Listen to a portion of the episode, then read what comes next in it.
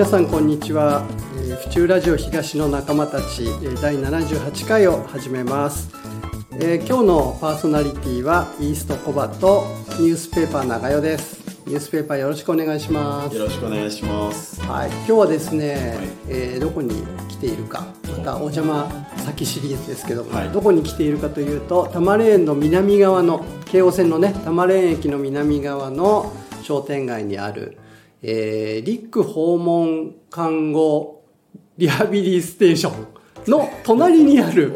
フラットスタンドをお借りして、収録をしております。ここは以前ニュースペーパー来たことがありますね。はい。以前、はい、ラジオの収録で、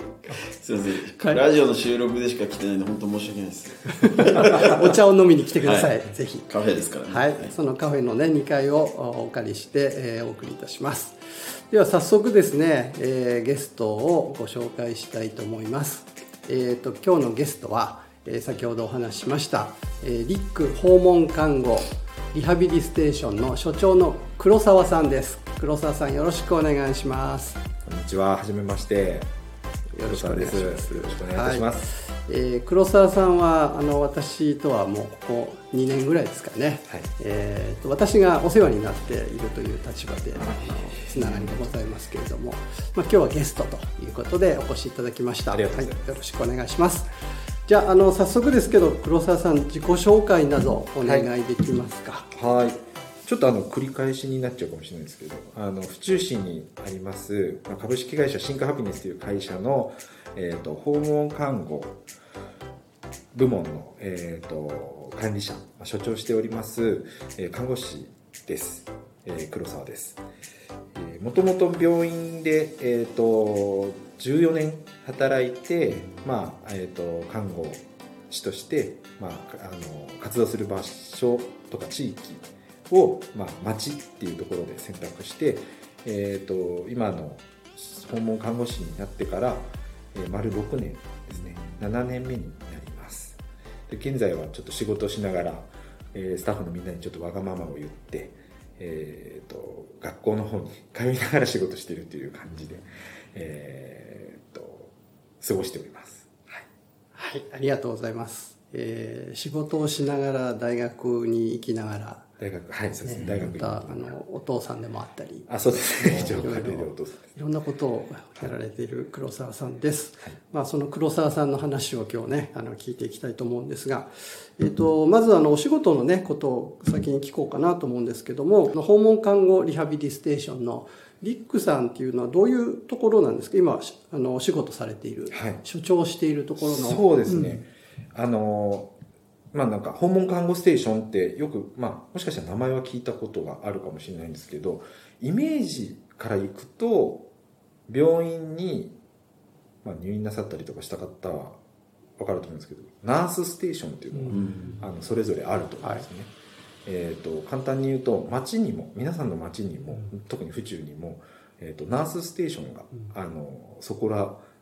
どこらいっぱいあるっていう感じですね、府中市の。でそのうちの一つの、まあ、ナースステーションに、はい、のに所属しているっていう感じになります、ね、ナースステーションがその辺にあったんですね。そうですね。府中市に。ニュースペーパー知ってた？いや、なるほど。今のせすごい説明の仕方がすごく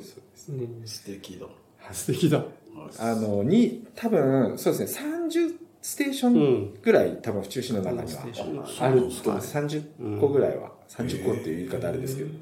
30事業所ぐらいあります。はい。はい。そこではどんなことをそうですね。そこは、あの、主にその、まあ、あの、府中市の中にナースステーションがあるよっていう感覚なんですけど、そのナースステーションには、看護師さんか、えっ、ー、と、療法士さん、まあ、いわゆる、えっ、ー、と、リハビリの専門職の人が、大体あの、所属していて、えっ、ー、と、みんなさ、病院の看護師さんとか療法士さんはその病棟に行ったりとか、リハビリ室でリハビリをしたりとかするんですけれど、まあ、町のナースステーションは、えっ、ー、と、そのお宅にお伺いして、えっ、ー、と、お病気だったりとか、健康の管理だったりとか、えっ、ー、と、チェックをさせてもらったりとか、もちろんお家っていう場でリハビリをしたりとか、まあそういうこう生活の場に即して、まあ、えっ、と、足りない部分、健康的な部分、健康の部分で足りないところを、あの、支援させていただいたりとかするのが、まあ、ナースステーションの一つの役割です。病院と大きく違うのは、えーと、もう0歳から100歳まで、えーと、どなたでも訪問看護っていうのはサービスとして、えーと、受けられるサービスになってるっていうのがちょっとまた病院と少し感覚が違うかなっていうふうに。なるほど。あのおじいちゃんおばあちゃんの面倒を見るっていうのが仕事のようにちょっと私は思ってたんですけど、ね、はい、僕もそうでした。広広いんですね。広いですあの本当におっしゃる通りでやっぱりあのに日本のその人口の話とか、うん、まあ、政治の中でやっぱりこう社会保障の話とかになると大体高齢の方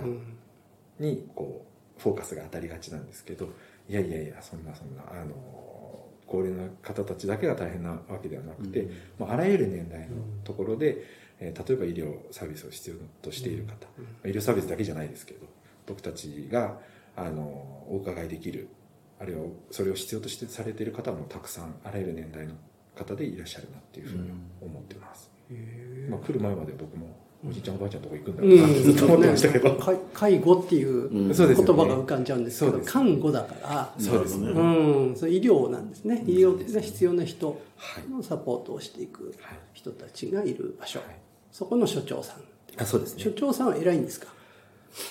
えっ、と一般的には偉いんでしょうけど、ね、まあ、何をもってして偉いとするか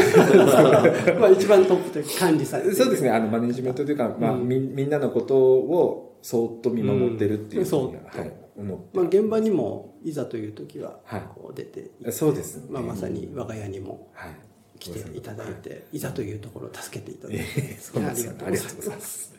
はい。まあ、そんな、あの、リックの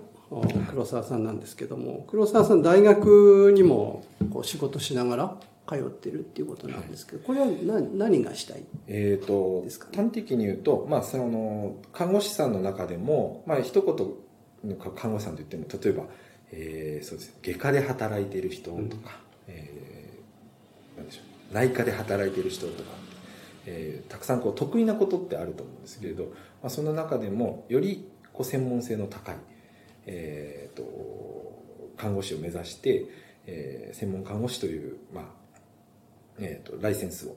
あの取得するためにちょっと大学院の方に今通ってます。うん、まあ、専専なんでしょう。専攻というかは看護学の中でも、えーと、地域在宅看護学の、えー、専攻で、えー、在宅看護専門看護師という、えー、ライセンスを目指しています、うん、はい、あのなるために。専門専門の地域のナースステーションの人になる。そうです、ね、さっきの話からすると、はい、そのせん、えーと、病院の看護師さんではなくて地域専門の地域とかそうですね。在宅在宅用の専門。の。性の高い病院の中でその外科だとか内科とかっていう領域ではなくて、はい、地域だから、まあ、いろんなことが起こる。そうです、ね、いろんなことも勉強するって言ったら多分勉強の内容も違うわけですね。在宅前提のところをもう本当に極めてこう、はい、逆にあのすごくこう、えー、皆さんが病院のイメージで ICU とか集中治療室みたいな、うん、そうそういった領域で、えー、専門性の高い、えーと専門看護師さんもいらっしゃいますし、が、んという病気に対しての専門家も専門看護師さんもいらっしゃいますし、えー、その中でも私はその在宅看護というかもうお家であの過ごす方へのこう専門的な関わり方とかそういったものをこう今勉強しております、はい、それは先ほどライセンスっておっしゃったんですけど、はいはい、ライセンスがなくても在宅はできるんですか、ね、もちろんです。あの、はい、より、えーでしょう。包括的なというか、そういうこう体系的にこう勉強したいなと思って目指したっていう感じですかね。そうですね。極めるというか、ね、あのいや、はい、自分がもうそこでやっていくってもう決めちゃったので、もう病院戻りたくないし。そこら辺聞きましょう。なぜなぜそこの道を選んだんですか、ね、はいはいはい。そうですよね。あのなんかそうですね一そのこの話するときに一番最初にやっぱりした方がいいなと思ってるのは、うん、僕あの看護師の学校行ってたんですけど看護師として最初働こうと思ってなくて、はい、そうなんですよ。あのもともとすごく音楽が大好きで、うん、あの高校の時に、まあ、中学校からブラスバンドやってて高校行って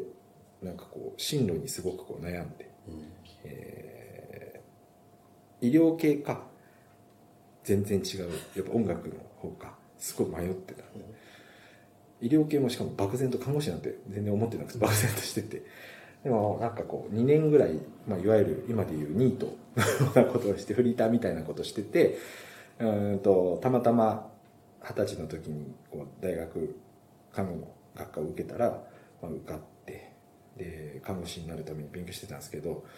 バイクで一回事故を起こして、ええ。僕一回留年したんですよ。あの大した怪我じゃないんですけど、うん実習中にバイクで転んだんであの留年しちゃったんですよね。でもそれもなんかあってなんかもしかしたらそう看護師あんまりなんか向いてないんじゃないかなって 勝手に思ったりとかうん。して、あのなんかこう自分の好きなことを続けながら仕事ができればいいやっていうすごいちょっと甘い、うん。まあ、考えで、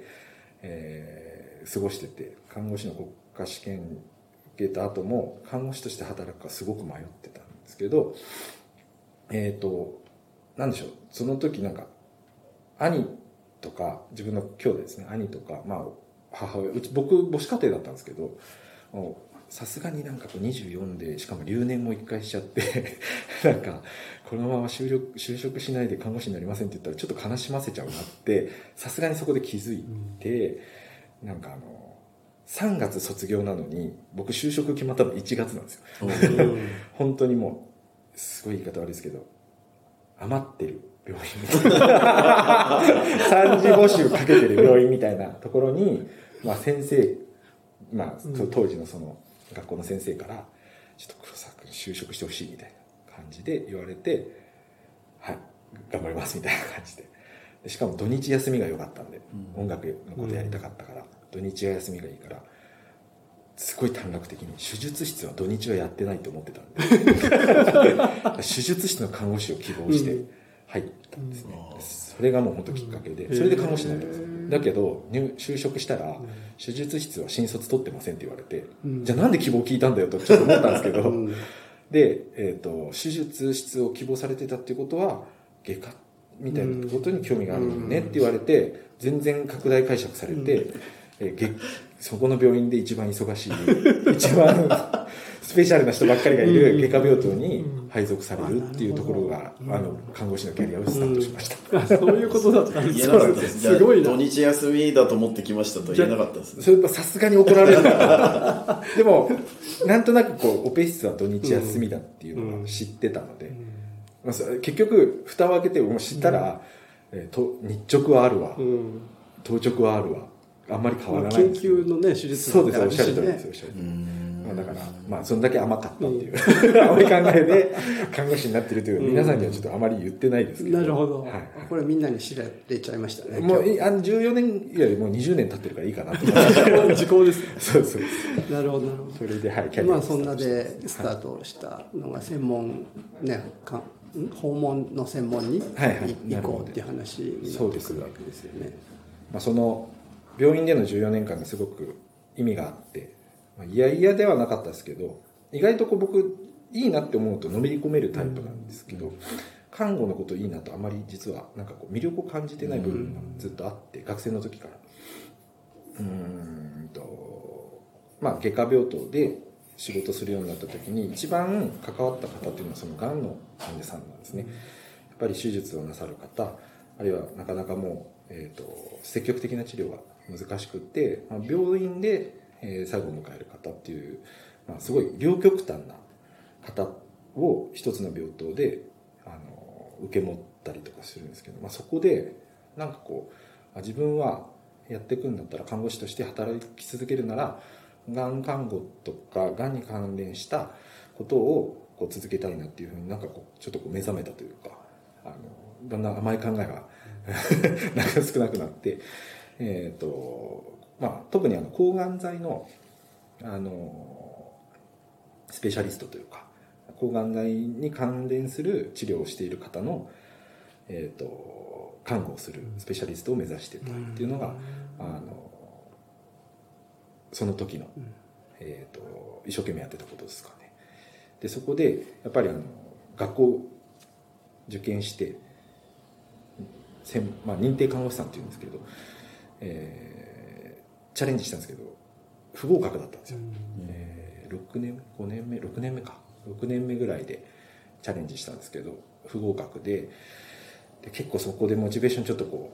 う下がっちゃってこのままがん看護を続けていくか、まあ、どうするかって考えた時にやっぱりあの一旦もっともっとすごいこう救急だったりとか、うん、その急性期の、えーと、治療だったり看護が必要なところに、まあ、年齢的にも一回行ってみたいなと思っててまだ20代だったのでやっぱり一回そこはがんのところは一回諦めたわけじゃないですけど一回ピリオドを打って、まあ、救命救急に転職してで救命救急でそこで初めて今なんかこう在宅看護にいる意味みたいなものをこう見出したみたいな感じですね。なるほど黒沢さんのこのリックに来るまでがまだまだ道のりが長いんですけども時間になっちゃいました。あもう早っ。というわけで、はい、もう一回ご出演いただけないかなと思うんですけど続きは喋りすぎたといいい話が多すぎて尺が足りなくてなるほど。ちょっと僕が、はい、あの理解しながら、また次回、えー、続けてやりたいと思いますけどよろしいでしょうか？もちろんです。大丈夫ですか？僕でありがとうございます、だんだんこの近い地域に近い話になってくるんじゃないかというふうに思いますので、はい、